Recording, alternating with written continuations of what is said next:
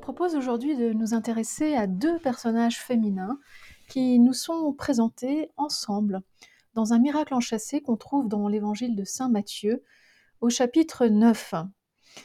Il est question d'une petite fille morte et il est question d'une femme atteinte d'une maladie qui lui fait perdre son sang. C'est cette femme qu'on appelle l'hémorroïs. Ces deux récits nous sont racontés, emboîtés l'un dans l'autre. Ce dont il va être question ici, le geste que Jésus va poser envers ces deux femmes, c'est un geste qui veut dire que la vie triomphe, un geste qui veut dire que Jésus vient nous sauver de la mort. Et c'est à travers ces deux personnages que nous allons découvrir la portée de la guérison, du geste posé par Jésus ce jour-là. Le texte dit les choses de cette manière. Tandis qu'il parlait, voici qu'un chef s'approche. Il se prosternait devant lui en disant Ma fille est morte à l'instant, mais viens lui a imposé ta main, et elle vivra. Se levant, Jésus le suivait, ainsi que ses disciples. Le texte commence donc avec le père de la petite fille. D'après Matthieu, il s'agit d'un chef. Chef de quoi? Chef de synagogue d'après l'évangile de Marc. Voyez, les évangiles nous donnent que peu de détails. On peut dire que nous présentent les choses à la manière d'une bande dessinée. On passe d'une vignette à l'autre, mais on n'a pas tout le détail. Il faut deviner, il faut chercher, il faut être curieux pour comprendre la succession de ce qui nous est raconté. Donc un chef, un chef de synagogue, c'est-à-dire un chef religieux, un homme croyant, un juif, dont la petite fille est morte. Viens lui imposer ta main et elle vivra. On est très habitué sans doute à écouter cette, ce récit, cette demande du chef, mais voyez un peu ce qu'il a l'effronterie de demander à Jésus. Il ne lui demande pas une simple guérison, il lui demande une résurrection, une réanimation pour sa fille qui est morte. Qui d'entre nous oserait aller voir un médecin et lui demander la résurrection pour l'enfant mort? C'est énorme ce que ce chef de synagogue euh, vient demander à Jésus. Énorme.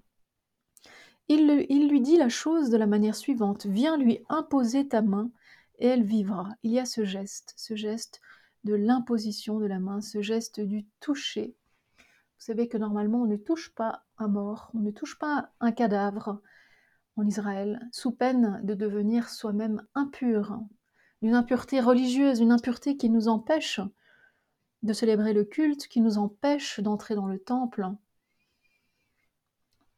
Bref, une, impureté euh, toute religieuse. Mais voilà, cet homme euh, insiste, hein, viens lui imposer ta main et il vivra. On se demande quelle est la portée de ce geste, de cette imposition de la main. Nous pensons bien sûr à certains de nos sacrements, dans lesquels l'imposition de la main équivaut à une guérison, à un surcroît de vie, une résurrection si vous voulez. Et puis, c'est là que entre en jeu le deuxième euh, épisode, enchâssé dans le premier. Voici qu'une femme hémorroïs depuis douze années s'approcha par derrière. Elle toucha la frange de son manteau, car elle se disait en elle-même Si seulement je touche son manteau, je serai sauvée. Jésus se retournant la vit et lui dit Aie confiance, ma fille, ta foi t'a sauvée et à partir de ce moment, la femme fut sauvée. Chaque mot est important dans ces quelques lignes, dans ces trois versets que je viens de lire. Une femme hémorroïs, une femme qui perd son sang donc. Là aussi, cette maladie est cause d'impureté, et en plus d'une impureté qui est permanente. Vous savez que d'après les règles juives, tout ce qui a trait au sang euh, conduit à l'impureté. Pourquoi? Parce que le sang, c'est la vie. Or, perdre son sang, c'est être en contact avec la mort. Voilà. La mort, c'est Dieu étant le Dieu de la vie, euh, tout ce qui a trait à la vie et à la mort, l'homme n'y a pas accès, l'homme ne touche pas. Ainsi, lorsqu'une femme a ses menstruations, l'homme doit s'abstenir de s'approcher d'elle parce qu'on ne s'approche pas du sang, parce que le sang, c'est la vie. Le sang, c'est la vie, c'est la mort, c'est cette dimension qui n'est pas sous le contrôle de l'homme. Donc cette femme hémorroïs, donc qui vit dans une- un état d'impureté qui est constant.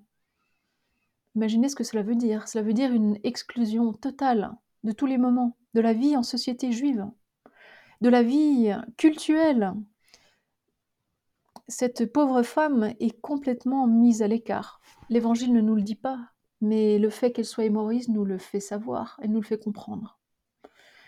Depuis 12 années, 12 années, ça n'est évidemment pas un chiffre qui est placé là au hasard, c'est un chiffre hautement symbolique. Vous savez d'ailleurs que dans les autres, euh, dans les autres versions de ce récit, chez les autres évangélistes, on nous donne un détail euh, que Matthieu ne nous a pas donné concernant la petite fille avec laquelle nous avons commencé notre commentaire. Euh, les autres évangélistes nous disent que la petite fille avait 12 ans. Et ici, on nous dit que cette femme hémorroïs était malade depuis 12 ans. Ça n'est évidemment pas un hasard, puisque une fillette de 12 ans est une fillette qui désormais peut donner la vie, est une, fillette qui est une jeune femme désormais, qui, est féconde, qui peut être féconde. Elle, mais voilà qu'elle meurt à 12 ans. Grand mystère de cette mortalité brutale, de cette stérilité de cette femme, de cette jeune fille. Et puis, en parallèle, en miroir, nous avons donc l'hémorroïs, malade depuis 12 ans. Là aussi, vous voyez ce parallélisme très fort avec la petite fille. Elle aussi est incapable de donner la vie, est incapable de cette fécondité qui est une valeur absolue en Israël, donner la vie. Donc ces deux femmes sont aux prises en fait avec la mort et surtout avec euh, l'impossibilité de donner la vie. La stérilité et la non-fécondité.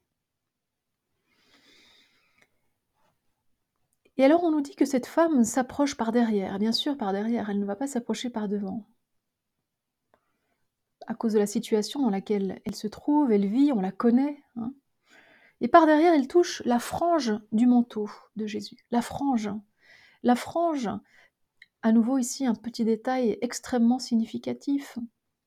La frange fait allusion au phylactère. Vous savez, c'est ce rappel que tout juif observant de la loi va accrocher à son vêtement, à son manteau, ces petits fils qui pendent, qui rappellent, qui sont là pour faire mémoire des commandements de la loi que Dieu a transmise à son peuple.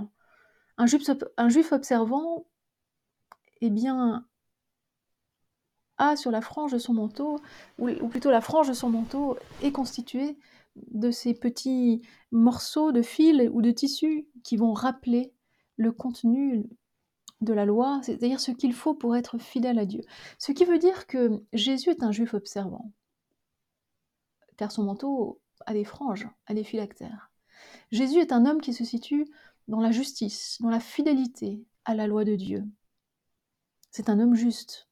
C'est un juif, un juif pieux. Or, cette femme, c'est en touchant la frange de ce manteau qu'elle va être guérie. Si seulement je touche son manteau, je serai sauvée, dit-elle. Jésus s'inscrit, et le geste qu'il va poser de guérison s'inscrit parfaitement dans la continuité avec la, loi juive, la Torah, la loi juive. Jésus n'est pas en rupture avec le judaïsme de son temps. Jésus apporte une interprétation parfois originale, parfois connue déjà d'autres juifs hein, de son temps. Mais Jésus n'est pas un révolutionnaire, Jésus est, un, est profondément juif, profondément observant de la loi, et ce détail nous le rappelle. Jésus se retourne, la voit et lui dit Aie confiance, ma fille, ta foi t'a sauvée. Vous voyez l'insistance sur le verbe sauver. Hein si seulement je touche son manteau, je serai sauvée, dit-elle. Puis Jésus qui lui répond Aie confiance, ta foi t'a sauvée. Et à partir de ce moment-là, la femme fut sauvée. Trois fois, le verbe sauver revient, soxo. Ce verbe, là aussi, est très puissant. Il s'agit d'un salut, un salut qui vient nous tirer des, griffes de la mort. Lorsque ce verbe est employé dans l'évangile de Matthieu, c'est toujours dans des situations extrêmes, des situations où, l'on se trouve entre la vie et la mort. Par exemple, lorsque les disciples sont en mer et que la barque est, est, est ballottée de tous côtés, un moment où les disciples pensent qu'ils vont être engloutis par la mer en furie, eh bien, il est question de sauver. Sauve-nous, Seigneur. On est ici, vous voyez, vraiment dans un contexte de vie ou de mort avec cette femme hémorroïs. Tout le vocabulaire euh, nous permet de, comprendre l'enjeu, l'enjeu de vie ou de mort dans lequel euh, se trouve ce personnage, cette femme. Le fait est que cette femme est sauvée, ce qui veut dire que non seulement elle est guérie de sa maladie, mais elle est désormais restaurée dans sa capacité à vivre et à donner la vie. Tout ne s'arrête pas là, puisque de l'autre côté du, donc du sandwich, hein, nous avions commencé avec la fille du chef, au milieu nous avions l'hémorroïs, et maintenant nous terminons de l'autre côté, donc euh, c'est pour ça que je parle d'un sandwich, nous revenons à l'épisode du chef. Arrivé à la maison du chef et voyant les joueurs de flûte et la foule en tumulte, Jésus dit Retirez-vous, car elle n'est pas morte, la fillette, mais elle dort.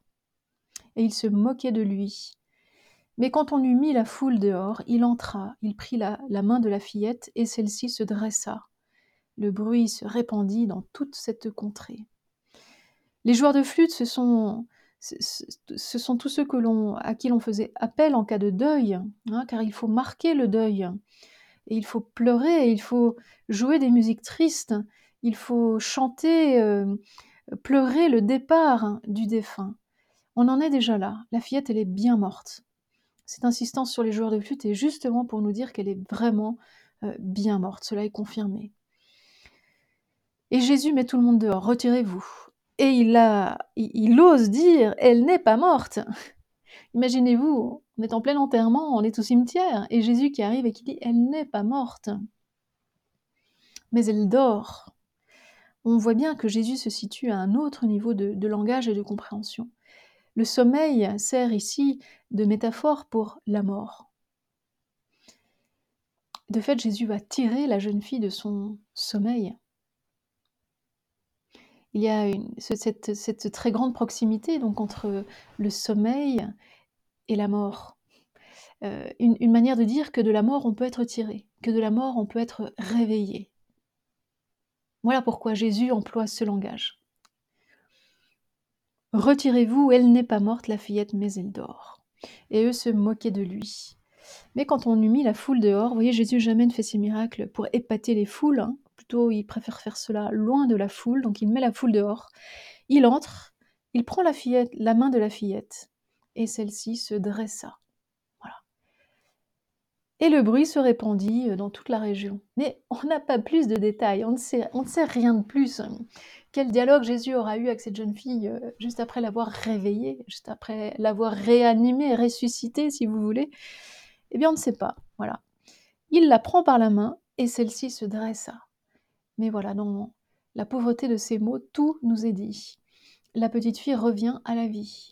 La mort n'est qu'un sommeil, un sommeil dont Jésus seul a le pouvoir de nous tirer. Voilà, dans ces deux miracles que nous venons de, contempler, euh, Jésus est celui qui a la force, qui, pardon, qui a le pouvoir ou l'autorité de sauver de la mort, de réveiller du sommeil de la mort et de faire entrer dans la vie. C'est cela que, à travers ces, deux épisodes, on peut comprendre, ou que l'évangéliste Matthieu veut nous faire comprendre. Hmm, Jésus est cette force de vie plus forte que la mort.